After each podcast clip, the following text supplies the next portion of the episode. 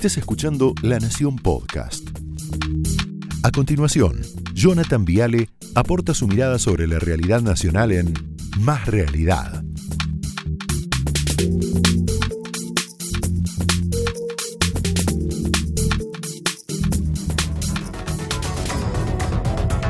Bueno, buenas noches, bienvenidos. Ya está Fernando Iglesias, el gran Seferino Reato, los veo por ahí.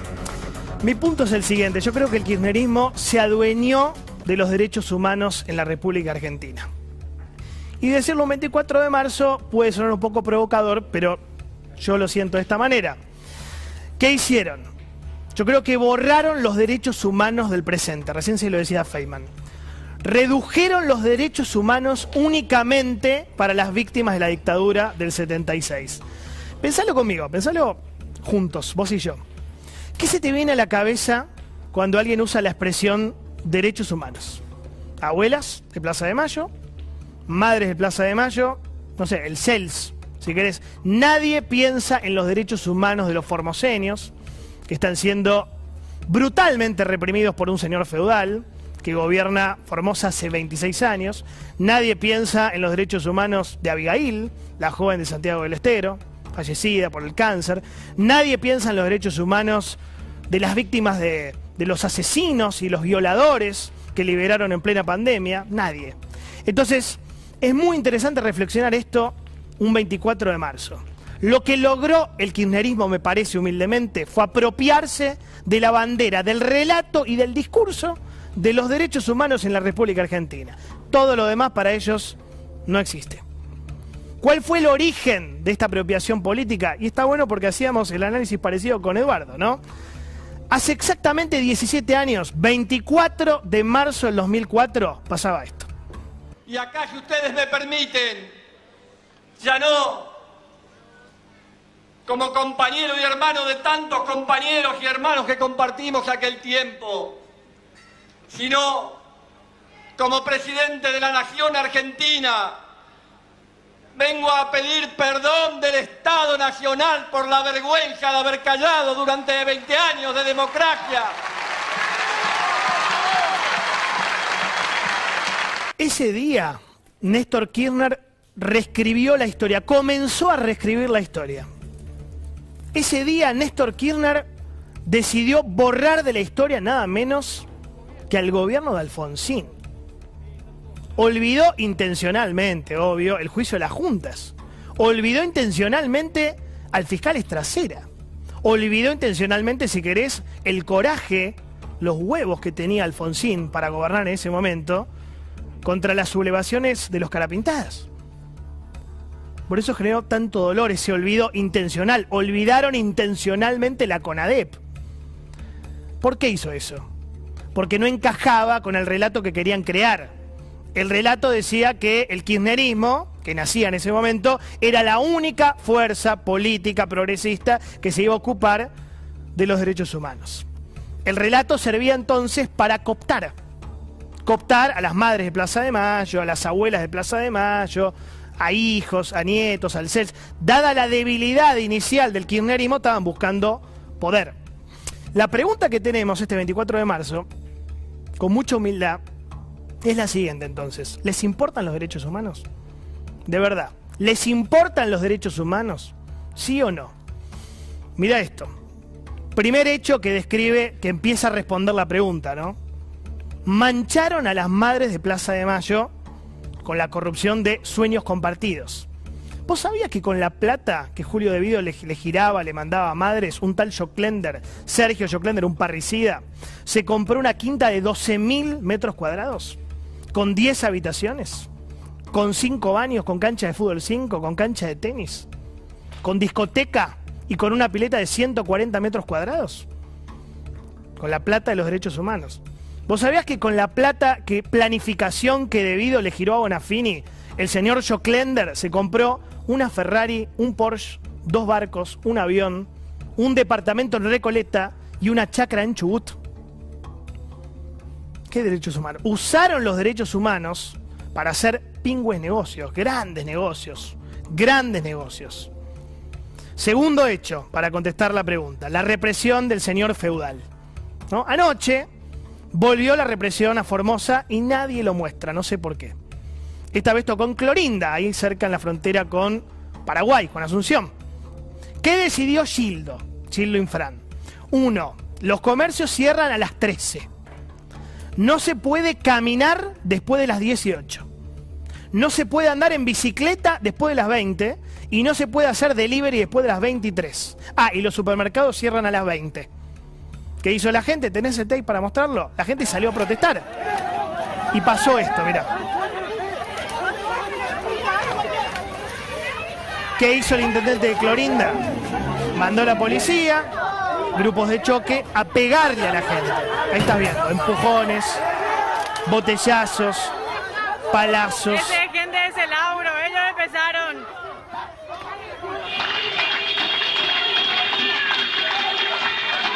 Bueno, vení. El CELS dijo algo sobre esto. Pietragal habló sobre esto hoy, ahí en Las Flores. La Secretaría de Derechos Humanos está preocupada por la represión brutal en Formosa. La respuesta es no les importa estos derechos humanos. Hay derechos humanos y derechos humanos. Estos no importan. Estos no importan. Los derechos de los formoseños fueron borrados, absolutamente borrados.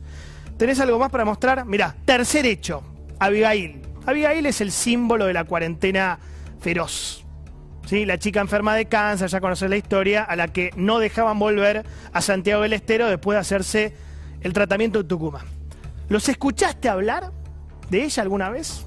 Fue el emblema del cierre total de las fronteras internas de la Argentina. Fue el símbolo, si querés, del desvarío institucional de la cuarentena eterna. Fue la representación más acabada del delirio de poder que tuvieron algunos gobernadores como este hombre Zamora, Infram, Mansur, Capitanich. Esos derechos humanos nunca estuvieron en agenda, nunca. Entonces lo que hay, creo yo, humildemente, es un uso, ¿cómo decirlo?, selectivo de los derechos humanos. Los uso con los amigos, los borro con los enemigos, siempre igual, como siempre. Y un último ejemplo. ¿Cuáles son los derechos humanos de la familia de María Rosa Daglio, la psicóloga asesinada en Ramos Mejía el viernes por un delincuente liberado en plena pandemia? ¿Dónde están acá estos derechos humanos?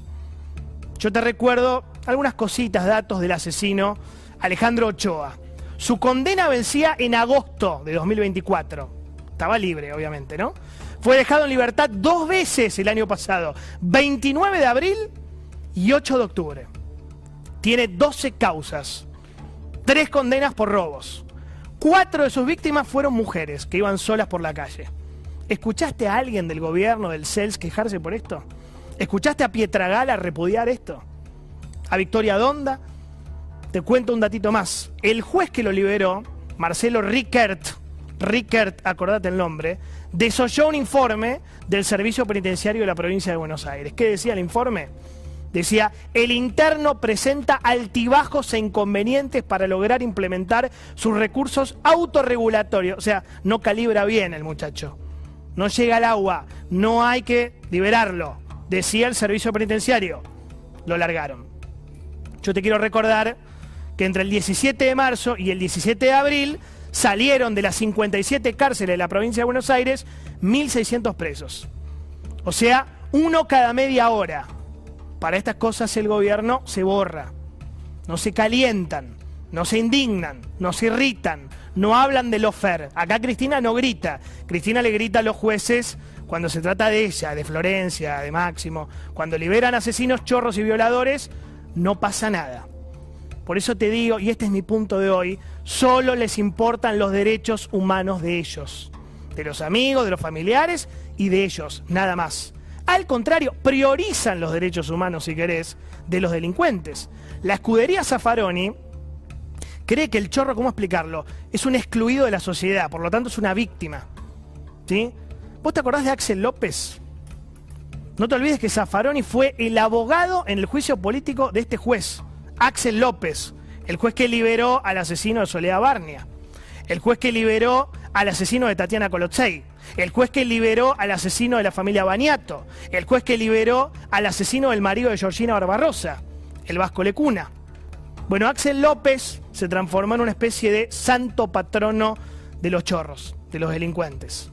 Su abogado defensor fue Raúl Eugenio Zaffaroni, el jurista preferido de Cristina. Uno más uno más uno, como decía alguien el otro día. Uno más uno más uno, ¿te acordás, Cristina? Entonces, ¿qué derechos humanos importan en Argentina? ¿Sí? Lo que lograron con esto es no hacerse cargo, no se hacen cargo de la inseguridad, no se hacen cargo de Formosa, no se hacen cargo de Abigail. El presente no tiene derechos humanos.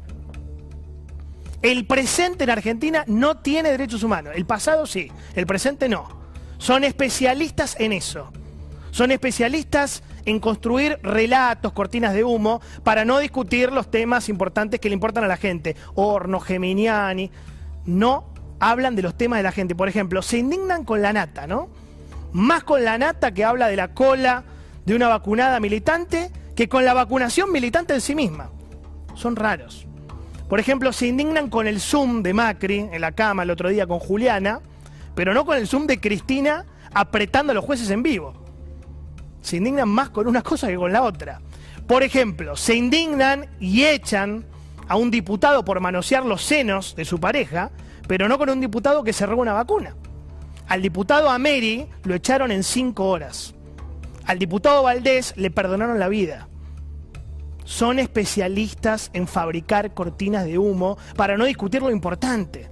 Por eso yo creo que están mucho más cómodos hablando del pasado, de los derechos humanos del pasado, que los derechos humanos del presente. Esos no están en la Argentina. Lamentablemente, y cierro, la Argentina del 2021 se quedó sin derechos humanos. Opiniones libres, hechos sagrados. Esto fue Más Realidad, un podcast exclusivo de La Nación.